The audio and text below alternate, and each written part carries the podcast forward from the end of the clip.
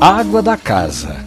O tema desta conversa de hoje tem a ver com café, mas também tem a ver com a água que algumas cafeterias estão servindo logo que o cliente senta-se à mesa.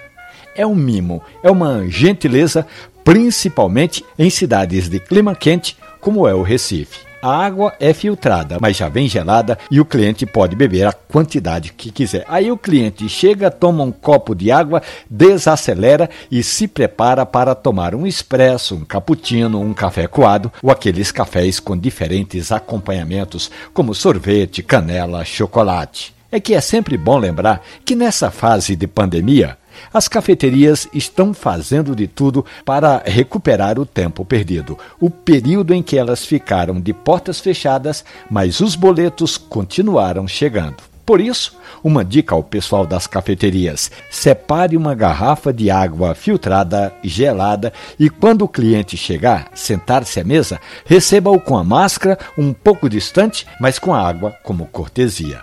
Bom atendimento e café de qualidade vão fazer a diferença nessa retomada dos negócios. Essa história e outras tantas do mundo do café estão hospedadas ali na página da radiojornal.com.br ou nos aplicativos de podcast. Café e conversa. Um abraço, bom café.